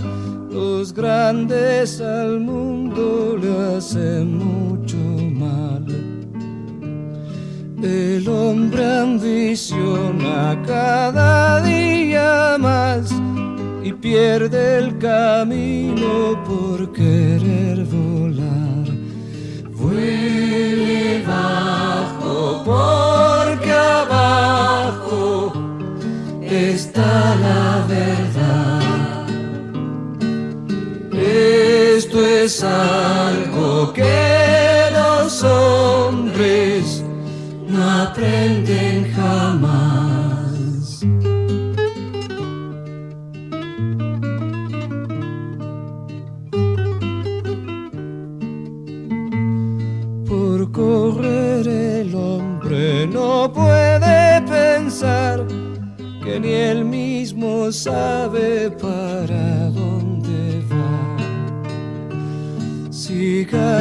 Siendo niño y en paz dormirá, sin guerras ni máquinas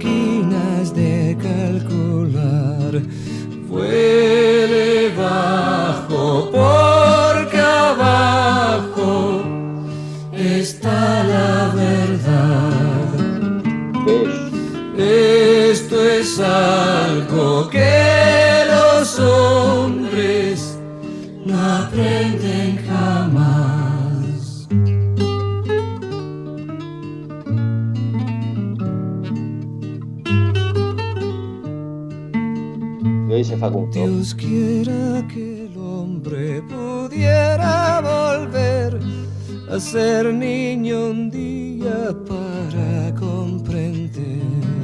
Y en esto de volver a ser niño, es volver a, a tu esencia. piensa encontrar con una escopeta la felicidad. En esa esencia seguramente está Porque abajo capacidad de reencontrarte con tu verdad. Con la capacidad de sentirte realizado en la vida.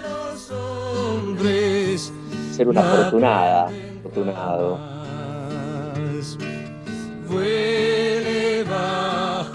En términos de muchos, de tener éxito. está la verdad. Por ahí no era tan difícil. Al éxito.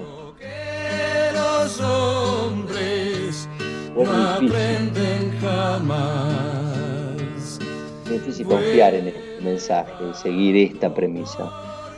Abajo está la verdad. Cambiar un poquito, porque nos enseñan todo el tiempo que atrás de esa felicidad que nos quieren vender este, está la promesa de nuestra realización y de la felicidad verdadera que buscamos cuando muchas de esas personas llegan y se desengañan. Aprovechar las oportunidades, aprovechar las oportunidades para reencontrarte, para estar en eje, aprovechar las oportunidades para reflexionar acerca de dónde está realmente lo valioso en tu vida. Vas a ver que van a aparecer muchas más de las que vos pensás para volver a esa verdad. Nos vamos con Facundo, estamos en buenas compañías. Mañana Daniel Martínez sigue con buenas compañías, noche de miércoles. Gerardo querido, gracias por la operación. Eloisa Ponte por la producción y a ustedes por acompañarme hasta tan tarde. Estamos en buenas compañías. Nos vamos con Facundo Cabral que dice, dale.